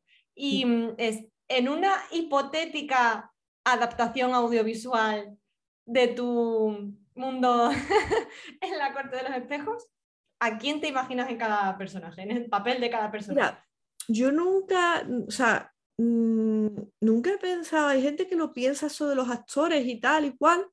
Es verdad que yo eso no lo he pensado mucho, salvo con Nicasia. Yo siempre a Nicasia, de hecho, para mí Nicasia tiene la cara de Tilda Swinton. Oye, pues, ¿vale? O sea, pues, siempre me lo he imaginado con, esa, con ese aspecto. Ese aspecto así un poco andrógino, además como realmente como va ella en la vida real, que va con el pelo corto, que ya tiene canas y no se las tapa y tiene el pelo blanco. Y tiene un- Es una tía que me parece súper impresionante y además me gusta mucho porque sin, no es una... Realmente no es, una, no es una persona guapa, pero es tremendamente fotogénica, es tremendamente magnética. Y a mí eso es una cosa que me, que me gusta mucho, ¿no? Sería, yo siempre estaba, siempre estaba entre ella y Emma Thompson, ¿vale? Pero porque son dos, personas dos personas que me gustan mucho dentro del carácter que tienen en el cine, ¿no? Y realmente son los únicos, las únicas veces que he pensado en, en gente que me gustaría o que yo les pongo la cara de, porque no, no, o sea, yo por ejemplo, tú le preguntas a Aranza Serrano y ya lo tiene súper pensado. Casting, ¿no? Ya lo tiene casting. Lo tienen ella ahí súper pensado. Y a mí es una cosa que a veces eh, me, me llama la atención porque no, no suelo, yo no, no, es verdad que no suelo, o sea, a veces sí me dicen, tú a no sé quién no le pones la cara de alguien y yo le digo, sí, le pongo la cara de alguien, pero es gente normal y corriente que no los conoce nadie, que no, no, que yo le veo la cara de tal persona. Claro. Pero Claro. no me pasa que vea mis personajes con cara de personas, con actores o demás, porque es de, no, no sería él, porque este personaje es un actor, no, no, me, no me lo creo como, claro, luego evidentemente Claro. si se pudiera hacer, pues ya habría que pensarlo. De todas maneras, también pienso que, que podría quedar algo interesante, lo que pasa es que sería una producción carísima y no sé yo si ahora mismo eso sería muy viable, la verdad. No, me encantaría, ¿eh? Hombre, Yo soy, además, yo sería la soy- bomba, claro. Sí, Vaya. claro, serlo, yo, yo me, además, yo ya te digo, yo no, yo no le diría que no a, si alguien lo intentara, no le diría que no a nadie, pero Productoras Pero del mundo, cosa. hacemos un llamamiento. Toda la actualidad en torno a nuestros programas en Twitter e Instagram. Búscanos como Literarian Podcast. Síguenos, síguenos. Concha, has dicho que, que, bueno, a ver, la experiencia de los años, ¿no? Como escritora también cuenta y es importante, ¿no? ¿Y qué cambiarías tú de tus libros? ¿Cambiarías algo de la corte de los espejos ahora ya con el tiempo, eh, con esa visión? no lo puedes decir, ¿no? Di sí o ahora no. no, ahora lo ¿sí o no? contesto después, lo contesto, de- sí, sí, sí, sí, Sí, ¿no? hay, cosas alguna que cosa que ¿no? sí. Vale. Pero bueno, en general estás contenta, ¿no? Sigues No, contenta. no, con sí, en general sigue siendo un libro que estoy contenta y tal, lo que pasa es que la necesidad de los autores de estar continuamente revisando sus obras, Ah, eso eso sí. está ahí. ¿vale? Pero, y realmente no serían cambios súper importantes de trama ni de, pero sí a lo mejor el final de la corte de los espejos lo haría un poquito menos brusco. Porque es verdad que ahí hubo un problema de logística y tuve que empezar a escribir muy rápido. Y yo siempre he pensado que el final corte de los espejos podía haber sido un poquito menos precipitado. Y luego a lo mejor hubiera cambiado algunas cosas de la trama de Nicasia que las escribí siendo muy jovencita y no pensaba tanto en algunos temas como pienso ahora y seguramente eso lo habría, lo habría cambiado. Pero, pero en general no, en general escribí lo que quería y ahí se queda y ya está. Es lo más, digamos, precipitado de, de la obra. Sí, pero, pero yo lo he disfrutado mucho. yo lo he disfrutado un montón. Y hay cierta cosa, o sea, cierto personaje que aparece al final también y que me da curiosidad porque quiero saber más. O sea, es que claro, no puedes hablar porque es el final. Pero, pero hay algo por ahí que dices, Dios mío, yo quiero saber más qué, qué pasó por aquí. ¿Sabes qué pasó con... Vale. Te deja con ganas de más. Entonces, bueno, pues te genera curiosidad, aunque todo está bien cerrado, pero sigues quedándote con, con ganas de, de saborear un poquito más y de conocer un poquito más. Así que para mi gusto está también eso muy... Lo dijiste bien. Sí, sí, sí. Pues nada, entonces ya contenta me quedo. Sí, sí, sí. Bueno, Concha, ya llegando un poquito al final de, de la charla, ¿cuáles son tus top de autores eh, favoritos y cuáles son aquellos autores que evitas o que no te gustan tanto? Mm, pues mira, mis autores favoritos ahora mismo, por ejemplo, eh, llevo una época que me estoy leyendo, igual que me leí Octavia Butler y que estoy esperando la palabra de los talentos como agua de mayo. Eh, empecé con Margaret Atwood y además yo empecé con Alias Grace. Todavía no me he leído los cuentos del cuento de la criada. Bueno, me lo he leído, pero por encima. O sea, lo leí hace mucho tiempo, no me acuerdo de nada, lo tendría que volver a releer porque es un libro que lo leí en su momento, lo olvidé completamente. O sea, recuerdo solo que lo pasé muy mal leyéndolo y, y, ahora lo tendría que volver a leer, pero bueno, para mí, cuando ya empezó todo el filón este de, de que Margaret Atwood volviera a considerarse una autora muy, muy conocida y demás, pues yo me leí Alias Grace, que me maravilló, y después me leí Penélope y las doce criadas, que me gustó muchísimo, ¿no? Y entonces ya a partir de ahí, pues eh, la he vuelto a recuperar y yo digo, tengo todavía que vencer el tema de, de acordarme de lo mal que lo pasé leyendo el cuento de la criada. También es verdad que era más joven y tal, y creo que ahora no me costaría tanto trabajo porque lo, es un libro que a mí me, me asustó mucho en el me impactó mucho, sí, un libro que me, la verdad, que bueno, era lo que el libro pretendía, con lo cual es objetivo solucionado, ¿no? Pero creo que ahora mismo es una de las autoras que más, que de, de porque no es una autora nueva que me está gustando bastante y estoy bastante bastante unida al, le voy un poco mirando lo que va leyendo, lo que va diciendo, lo que va, lo que va escribiendo y tal. Es una mujer que me parece muy interesante. Eh, luego, por ejemplo, eh, así de, por ejemplo, ya digamos autores que a mí me han marcado mucho, a mí un autor que me marcó muchísimo durante mucho tiempo y me sigue marcando fue Michael Ende. O sea, yo mm, creo que no hay libros que suyo que no me haya leído, a no ser que no esté publicado en español o en inglés, mm, creo que me lo he leído todo.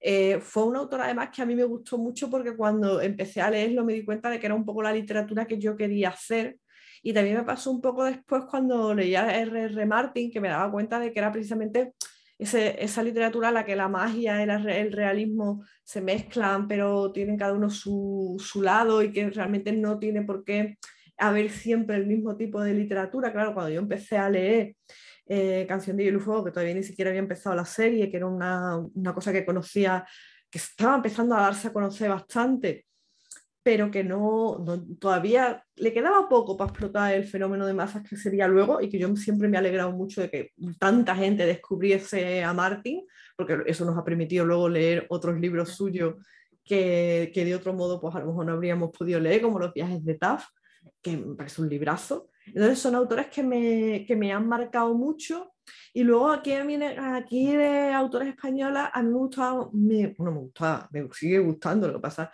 era Ana María Matute, que es una autora que me encantaba, y Carmen Martín Gaite, que también es una autora que me gustaba muchísimo, eran autoras que me gustaban muchísimo. Yo creo que Caperucita en Manhattan es uno de los libros que más veces me he releído, porque era un libro que me, que me impactó muchísimo, me gustó muchísimo, me sigue pareciendo, sigue siendo mi lectura de confort. O sea, el día dice, ah, voy a volver más relé Caperucita en Manhattan. O sea, es una cosa que... Sí, sí, es un es el, el, libro, el libro al que vuelves cada vez que te apetece leer algo. Eh, para mí es Caperucita Manhattan. Mm. ¿Vale? Igual que, por ejemplo, El Hobbit también me lo he leído un montón de veces. El Hobbit, El Señor de los Anillos, no tantas veces, pero El Hobbit me lo he leído un montón de veces. Pero, y entonces son estos autores que me han gustado mucho en general. Son autores que normalmente para mi gusto he sabido siempre mezclar muy bien la literatura, la fantasía y, la, y el realismo. Em, yo descubrí un poco más tarde a Úrsula K. y luego la verdad que fue un descubrimiento que me gustó bastante. Mm, es uno, ha sido una cosa que además mm, creo que, que nos ha venido también muy bien que de repente se haya, se haya vuelto, a, la hayan reivindicado, se haya vuelto a, a, salir del armario literario en el que estaba y ahora la podamos leer todo el mundo y la podamos disfrutar porque era una pena que tanto ella como Octavia Butler estuvieran completamente olvidadas y espero que, creo que además ha conseguido que le abra las puertas a otras autoras que habían sido grandes autoras en su momento, pero que ahora ya no estaban. Por ejemplo, hace poco creo que anunció Duerme Vela que van a publicar una novela de Tanit Lee. Yo Tanit Lee leí alguna cosa en, no sé si en Timus Más o en Minotauro, ¿vale? O en Ediciones B hace siglos, o sea, es un libro totalmente de mi infancia.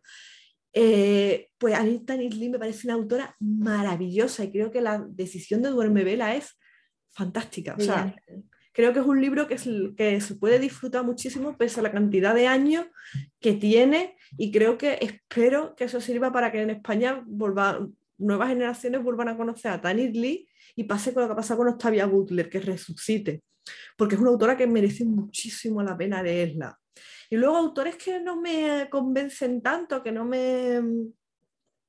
No me, no me, no me llaman, o muchas veces los, has intentado leer, les has dado oportunidades, pero no, no has podido. Si veis mis tweets, sabéis que uno de ellos es Sanderson. No puedo, no puedo con Sanderson. Tenía esa espinita clavada y digo, si no lo dice ella, yo lo voy a Lo saco yo, claro. Yo, mi pareja es súper fan, o sea, mi pareja es súper fan de Sanderson. Es además de los que se coge todos los libros, bueno, súper fan, súper fan, súper fan, súper fan. Yo tengo que reconocer que yo no he conseguido entrar nunca en las historias. me leí el Antri, me parece un libro interesante. Mm, Nacido de la Bruma lo deja a la mitad. Mm, yo empecé a leer Nacido de la Bruma y yo el rollo de Vin con el novieta aristócrata me pareció un rollazo insoportable y dije, mira, hasta aquí hemos llegado.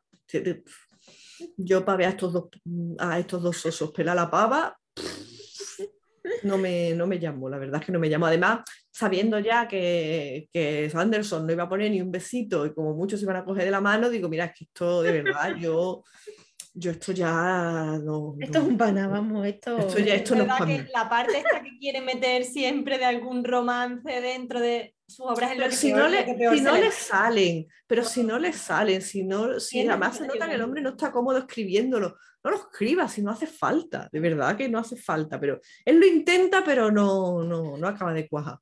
De hecho, luego son, por, por, lo que me dice mi pareja, son más curiosos los libros en los que no existe ese intento de romance y los personajes van más a su bola, más interesantes.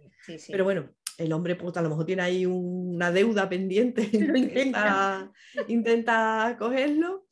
Eh, otro autor que tampoco me, me acabó de, o de hecho dejé la saga a la mitad y no la acabé, fue mm, eh, Gerald de Rivia. a mí me mm. encantaron los tres primeros libros de Gerald de Rivia. A partir del cuarto, aquello se me empezó a hacer cuesta arriba. Eh, intenté leerme Rentum, tampoco tuve narices. O sea, yo empecé a leerme, lo empecé a leerme y digo, esto es otra vez Gerald de Rivia y a mí no me la vas a colar. Entonces, eh, lo dejé, la verdad que los he dejado. De hecho, no he, no he visto ni la serie. O sea, no, es un, y ya digo, yo el primer libro me pareció súper interesante, eh, que la gente siempre dice, pues el primer libro es el peor, pues a mí es el que más me gustó. O sea, el rollo que tiene mezclando los cuentos de me parece muy interesante. El segundo libro es curioso, pero ya en el tercero, es que bueno, pasa lo mismo, es que a mí Gerald y Jennifer me interesan nada. O sea, el, el romance este súper tóxico de Gerald y Rennefer, que me lo están queriendo vender como si fuera una cosa súper romántica, pero que en realidad es un, es ni contigo ni sin mí, tienen mis, males, tienen mis males remedios, pues yo estaba, o sea, me aburría muchísimo. Claro, yo quería saber qué pasaba con Ciri, qué pasaba, y, y no. Ay. O sea, yo, yo Gerald de Rivia, tuve que llegar un momento que dije, mira, aquí, aquí lo vamos a dejar, tú y yo. Aquí hemos llegado. Hasta aquí Aquí hemos llegado. nuestros caminos. Pero aquí se separan nuestros caminos. Y la verdad es que sobre todo últimamente de, de autores que al final lo has intentado y has dicho, esto no es para mí, yo destacaría esos dos, que yo sé que mi, que mi pareja llora cada vez que le digo Sanderson. Lo de de Rivia le da un poco más igual, pero lo de Sanderson es que yo sé que él ahí tiene, Tiene una tiene. Claro, ese luto, claro, tiene ese, pero, pero yo tengo el luto de que él se lea Kurt Vonnegut, tampoco lo he conseguido. O sea que Claro, uno ver. lo otro. ya Ahí, está, ahí. así. Tú no te has leído la- Matadero. la sal de la tú relación. Tú no te has leído, tú no te has leído Matadero número 5, pues yo no me voy a leer Escuadrón. Hala. Pues te iba a decir eso, digo, si te has leído Escuadrón, pero no, ¿no? Por ahí no, No, pasa. no, no. Pero de hecho estoy esperando a que salga el de Tónica. Tónica, Tónica. porque el- se lo, he- lo he comprado por el pre-order este que sacó Dígame. Y como cuando salga la entrevista ya, ya, lo, ya se lo, lo, lo- lo leerá o habrá llegado el libro a casa, él no lo sabe. Sea, yo Ay, se lo he comprado para que tenga su babosa letal. O sea, yo me conozco Ay, todo el universo. Lo gracioso es que me conozco todo el universo de Sanderson y no he leído ni un puñetero libro. Salvo el final es lo que te toca, ¿no? Todos los días. Pero claro, es que cuando vives con un fan, vives con un fan. Esto es así. Yo tengo hasta un juego, tengo un juego de mesa de Nacidos de la Bruma que es súper raro. Que se, y tengo, sí, sí, tenemos, fui a Barcelona, eh, estaba allí, quedaba uno, dije, a lo mejor el juego no es especialmente bueno, pero esta cosa que dice, pero a mi pareja le va a encantar, evidentemente le encantó. Y tengo hasta un juego de mesa de Nacido de la Bruma que creo que lo tendremos cinco personas en España. Pero bueno, pues nada. Vives con un fan y lo aceptas. Y ya está. Y Yo, hay que creerlo como caso- es, ¿no? Con sus defectos y con sus virtudes. Claro, claro, claro. En casa yo soy la fan y, y al final tanto mi pareja como mi hijo han acabado leyéndose, pues eso, ahora mm, mi hijo se lo ha leído todo, todo, ya no le Mm. queda nada por leerse de Sanderson, bueno, sí, Ricones, la trilogía esta de los superhéroes, Claro. la única que le queda por leerse y mi pareja ya está, el Antri, las de Nacidos de la Bruma, todo eso y ya va por el, ca- la- el Camino de los Reyes, total. Que yo al final los he llevado, yo sí he conseguido, Tú sí los has llevado por el camino. Pero Concha no que- se ha dejado llevar. de concha no. No, yo no, no, no. Con spam sí, con spam me dejé. Pues ya a mí al principio spam- de spam me, me asustaba que eran muchos libros y digo, tú verás que la se me va a quedar para colgar y me voy a quedar con las ganas. Pero la verdad es que cuando ya me enteré de que sí, de que se iba a cerrar, de que los libros ya estaban, de que los autores lo habían escrito, pues digo, bueno, si no me la acabo en español, me la acabo en inglés, no hay problema. Y la verdad es que yo hacía mucho tiempo que no me leía una saga larga y me lo estoy pasando muy bien. Yo se le tengo muchas ganas, pero por lo mismo, me echaba, siempre me echaba atrás las sagas largas, pero tampoco. Pero la que- parte buena de Spam es que cada libro es bastante autoconclusivo. Entonces te lo pu- puedes dejar de leer cuando, cuando te apetezca, dejas de leer y No te va a dejar con ese- la historia está más o menos acabada. La verdad es que ahí el- estos chicos han estado bastante listos y es una cosa, de hecho yo me lo voy leyendo, pues me leo un libro, paso unos cuantos meses, me leo otras cosas entre medio, luego me vuelvo a apetecer, me leo el siguiente y es bastante cómodo, la verdad. También los echaré de menos, pese, yo, pese a que yo le daría una pata en el culo a Holden, pero para que espabile, aunque sea nada más, ¿no? Pero, pero lo- luego sé que cuando acabe la saga los voy a echar de menos, pues ya llevo tanto tiempo leyéndolos que, que se les coge cariñito. así autoras españolas del género que es- escriban a día de hoy y que tú nos puedas recomendar? Pues mira, autoras de género que escriban a día de hoy que os pueda recomendar, bueno, evidentemente una es Aránzazu, o sea, yo de hecho fui lectora beta para la editorial de Neinheim y yo recuerdo que cuando yo me leí Neinheim, yo, mi editora decía, pero tú no crees, ¿tú crees que esto le gustará a los autores jóvenes, a los lectores jóvenes? Y digo, "Eh, es que va a ser a los que les va a gustar. Digo, es que este libro es para ellos. Este libro es para todas, porque claro, yo, la editora de Random y yo, entonces en ese momento teníamos más o menos la misma edad, pues decíamos, tú y yo, todos estos referentes ya los conocemos, ya nos hemos leído todos estos libros. Dice, pero hay gente con 20 años que estos libros no los conoce, no ha leído nada, no conoce nada de mitología nórdica, no están nada metidos en este tema y esto es nuevo. Digo, para ellos es nuevo. Dice, para ti, para mí no, pero para ellos sí. Y esta gente va, va, a leer esto y les va a flipar. Y además, pues tuvo la buena suerte de que entonces, cuando sale Einheim, también sale el fenómeno Vikings. Y Arancha, pues, la verdad es que, no, no, no, es que además son libros que se leen como con mucho, con mucho gusto, ¿vale? Son libros que, que los lees y los lees con muchas ganas. Em, luego, así de autoras españolas, bueno, aunque sé que no, es, no publica ella sola, a mí me gusta mucho el tándem de Geo y Fer Alcalá. Eh, Geo, Alcalá, sí. Costa Alcalá son unos charas que me, fascinan. Geo es una tía súper interesante, además, es adorable al 100%. Eh, me gusta mucho lo que, lo que escribe, me gusta mucho cómo, cómo trabaja, creo que es una autora que puede... O sea, yo sé que ella pues escribe con tándem con Fer y, y, además se lleva muy bien y no quiero romper el tándem ni de coña. Pero las cosas que ella a veces ha escrito sola, que bueno, son bestiarios, son cosas de estas, también es verdad que son cosas súper súper interesantes y que creo que, que, algún día a lo mejor ella se animará a escribir alguna cosa por su cuenta y también será, será interesante. Además, viene también del mundo del rol. Es como que Sí, sí, los frikis los friki estamos ahí, estamos unidos todos y pegados y tal. Entonces, eh, evidentemente mm, nos conocemos y, no, y ya sabemos de qué pie cogeamos cada uno, ¿no? Y luego, pues, hay también algunas cuantas autoras más. Eh, a ver, una va a quedar mal que lo diga porque fue alumna mía, pero es que de verdad que me gusta mucho lo que escribe, que es Merced Omar, que tiene un libro que se llama Botanic Time y Linguistic Time. Yo Botanic Time es que lo leí prácticamente cuando era un borrador y, a mí Merced me, enamora. Merced cuando escribía en clase una niña que te decía, Ay, es que yo no escribo bien, luego la tía te mandaba unos relatos y unos cuentos que tú decías que tú no escribes bien, desgraciada, pero ¿cómo me puedes decir eso?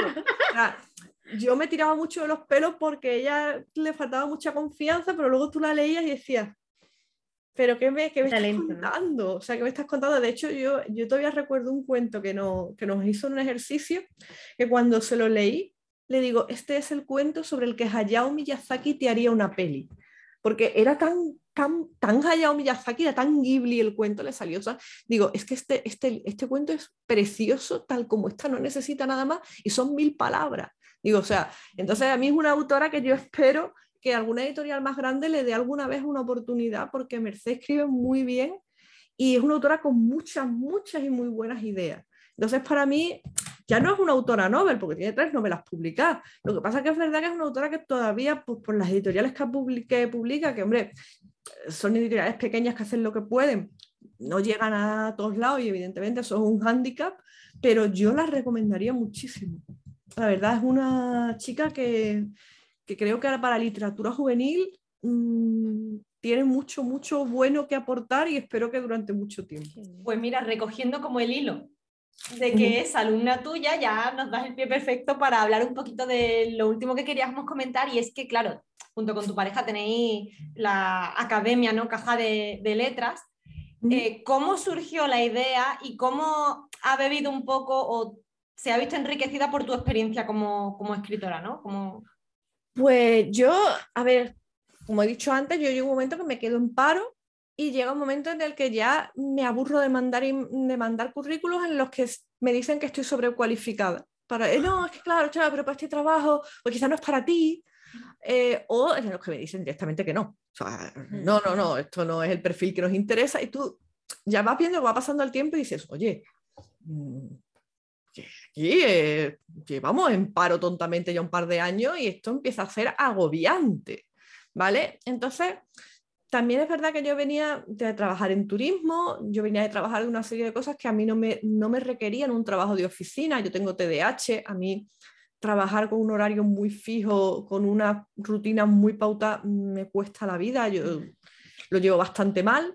Entonces, eh, bueno, pues empecé a hacer el máster de creación literaria para, para, tener la cabeza ocupada y para seguir formándome, porque yo hasta entonces por pues, lo que tenía era humanidades y todo lo que había trabajado siempre era en torno a la historia, la arqueología, al turismo y demás. Y era un mundo en el que cada vez estaban cerrando. Yo ya por aquel entonces pensaba que el turismo mm, no iba a tener todo el futuro que la gente te decía que tenía, porque lo, estaba, lo estaba viviendo como guía turística y me estaba pareciendo que no, que tenía sus más y sus menos y no quería seguir por ese camino, no, no me parecía, o sea, me parecía una profesión de riesgo por lo fácil que era quedarte sin trabajo, ¿vale? Lo que dependías de que hubiera muchos viajes, de que la gente viniera, de que... Entonces, una cosa que yo soy una persona muy asustadiza con esas cosas y es de no, no, no, no. Yo necesito algo que yo tenga un poco más de control y sobre todo que me dejen trabajar a mi aire. Entonces, siendo el máster de creación literaria, pues empecé a escribir el libro y sobre todo me, estaba, me empecé a dar cuenta de que mm, fui a más talleres, había talleres que me gustaron muchísimo, había talleres que no me gustaban tanto, pero pensaba, creo que yo podría añadir, puedo, puedo aportar algo a esto. Creo que, porque en aquel momento también tenía muy claro lo que no tenía que hacer para dar clases de creación literaria. Yo, empecé a hacer un, un poco a apuntarme en lo que no me gustaba de las clases de creación literaria. Es decir, esto se lo encuentra un montón de gente, no, no, no debo ser la única que se encuentra esto en algunos sitios y a mí no me gusta. Entonces empecé a, a trabajar empezamos práctico, empezamos pues, nos reunimos, eh, nos reunimos dos personas más, empezamos a hacer primero clases presenciales, en Sevilla dar clases presenciales es bastante duro, porque es un, Sevilla es una plaza a veces muy complicada este tipo de cosas. Finalmente nos pasamos al online y ya llegó un momento que yo decidí que, que el online tenía que ser el 100% de las clases, que el presencial tenía, a mí me venía mejor para por el tema del TDAH y demás, organizármelo todo online, trabajar todo en casa y llevarlo todo a través del ordenador. Eh, mi pareja estaba completamente de acuerdo conmigo, entonces decidimos hacer un cambio de formato, él y yo fundamos Caja de Letras y empezamos a hacer las clases pues como a nosotros nos gusta, ¿no? Además, pues muy basada en la literatura fantástica, muy basada en la literatura juvenil, somos dos personas muy friki, hacemos muchas referencias a los videojuegos, hacemos muchas referencias a las películas, hacemos muchas referencias muchas veces de más cultura general y demás de cosas, porque, claro, yo te puedo decir a ti, porque yo te puedo decir a ti, pues por esto, por ejemplo, em, en Pedro Páramo, Juan Rulfo lo hace estupendamente bien y tienes tal y tienes cual, y te puedo dar unas referencias súper académicas, pero si tú tienes una serie de un público que es un público más joven o que simplemente no se ha leído Juan Rulfo, por mucho que esto sea una, piedra que es como, digamos, una de las bases sacras de la creación literaria, al lector no le va, al, alumno no le va a llegar, no lo va a entender. Y a lo mejor estás obligando a entrar dentro de una literatura que a él no le interesa. Entonces nosotros pues procuramos ir encontrando ejemplos en cosas que sean mucho más mainstream y que la gente sea más fácil que les llegue a ellos. Luego ya sí, evidentemente hablamos de toda esta literatura, hablamos mucho, yo por ejemplo pongo muchos ejemplos que Jordi siempre se, se parte de risa, pero dice, yo no sé cómo de, de, que dónde encuentras tú tanto tiempo para leer, pero claro, yo menciono muchos autores latinoamericanos porque me gustan mucho, ¿no?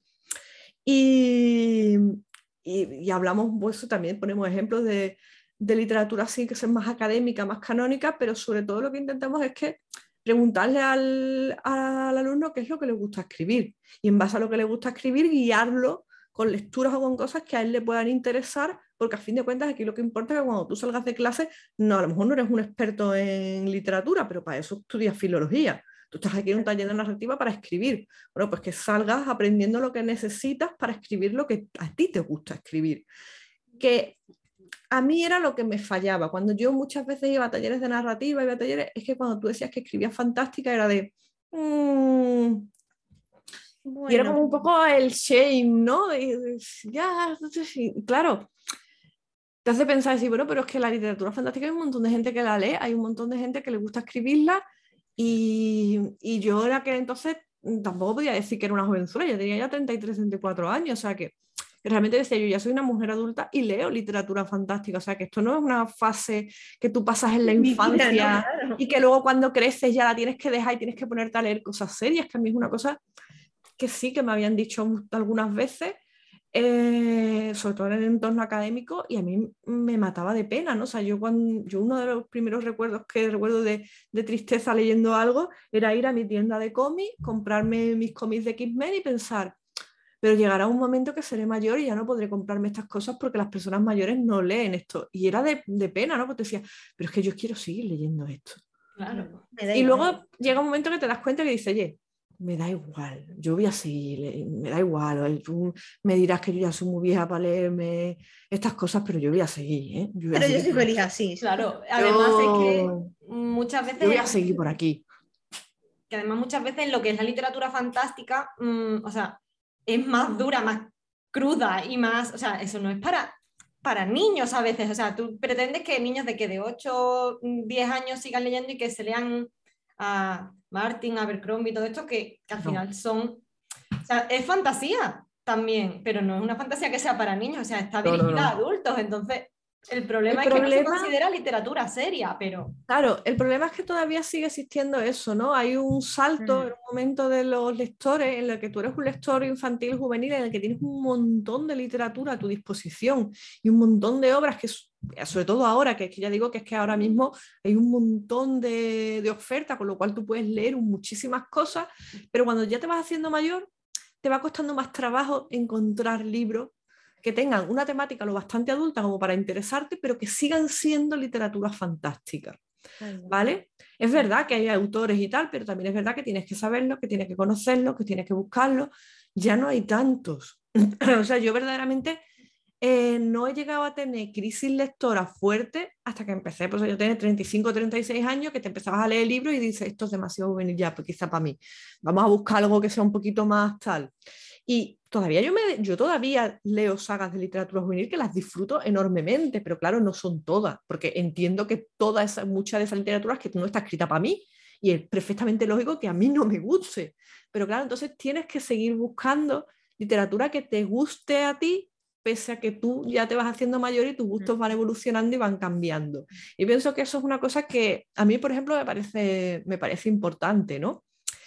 Y, es lo que nosotros intentamos un poco en las clases, que cada alumno encuentre lo que a él le gusta leer para que pueda dirigirse a escribir lo que le gusta escribir. ¿Que te gusta escribir literatura fantástica? Que tú escribes realismo y eres un escritor real, pues eso también. O sea, realmente no es tan importante tener un, un temario súper estricto que se da y que esto es lo que tenéis que saber para escribir literatura, porque es que esto es así, porque sino darte cuenta que es una cosa que depende mucho del, autor y de la persona con la que estás hablando. Entonces, nosotros intentamos ser un poco moldeables para que cada alumno tenga lo que ellos necesitan para que puedan escribir lo que quieren. Sí, y al final eso también va a repercutir en que le gusta al final después lo que hacen, ¿no? Claro, es que... Es como tú también empezaste, ¿no? El... Claro, es que realmente lo, más, lo único importante a la hora de escribir es que tú estés cómodo y estés feliz con lo que estás escribiendo. Y, y eso pues no se hace imponiéndote una serie de cosas que tienes que hacer sí o sí porque esto es narrativa. No, la narrativa es maleable, es porosa, cambia, evoluciona y cada persona la percibe de una manera distinta, con lo cual tú tienes que encontrar el... No, besitos no, Katy, no, no es la hora del amor. No es el momento. No es el momento. se pone a veces muy amorosa y de hecho la gente que a veces me ve en Twitch, que, que se me sube encima, empieza a chuparme, no, no, no, no, no es la hora del amor, no es la hora del amor. Ahora no. no, claro, eh, llévale la contraria, ay, llévale la contraria a un terrier, es imposible. Cuidado, si sí. meta la cabeza algo, no se lo quitas no se lo quitas tan fácilmente. ¿eh? Pues el caso es eso, ¿no? Y, y la cosa es que cada alumno y cada cada escritor encuentre su camino para escribir lo que le gusta, independientemente de que sea más o menos mainstream, que eso ya es otro tema. Claro, al final el mensaje es lee lo que te gusta y escribe lo que te gusta. Lee lo que te gusta y escribe lo que te gusta, o sea, sé honesto, porque es la única manera de que por lo menos, ya que escribir es una cosa que es incierta, que nunca sabes si te van a publicar, si te van a leer, si vas a alcanzar, por lo menos que mientras lo estés haciendo lo disfrutes. Disfrutes ahí pues yo creo que hasta aquí ha llegado ya, ha estado bien, ha sido completita. Y bueno, por mi parte, un honor y un placer haberte conocido un poquito más y haber cumplido un poco el objetivo del podcast, que al ser también dedicado a un público que lee fantasía, ciencia ficción, terror, algo más de género, pues siempre queremos eso, que dar a conocer obras, autores y en este caso, pues, qué mejor que traer a la propia autora, más habiendo tenido una lectura en el club de, uno de tus libros. Así pues que nada, muchísimas gracias a vosotros por haberme llamado y yo encantadísima, me lo pasado muy bien. Esperamos saber también prontito de, Eso de Yo estoy, yo os lo prometo, yo sé que lo digo todos los años, pero yo os lo juro que estoy intentando acabarlo. Pues nada, Concha, muchísimas gracias y nada. eh, bueno, esperamos que cuando leamos el segundo nos encante igual que el Yo primero. espero que sí, yo espero que os guste y os pare- resulte interesante y ya me contaréis. Y que Exacto. cuando tengamos eso, más noticias tuyas, pues estás invitada siempre, siempre está en tu Cuando- casa a venir cuando tú Ya quieras. habéis, visto, ya habéis visto que ponerse en contacto conmigo es muy fácil, yo me dejo querer mucho, con lo cual no os preocupéis que si queréis, que- vamos, que cuando queráis, que yo no tengo ningún problema, vaya. Así es que, así, para no perder la tradición, vamos a recoger nuestras escobas y nos vamos. Vamos.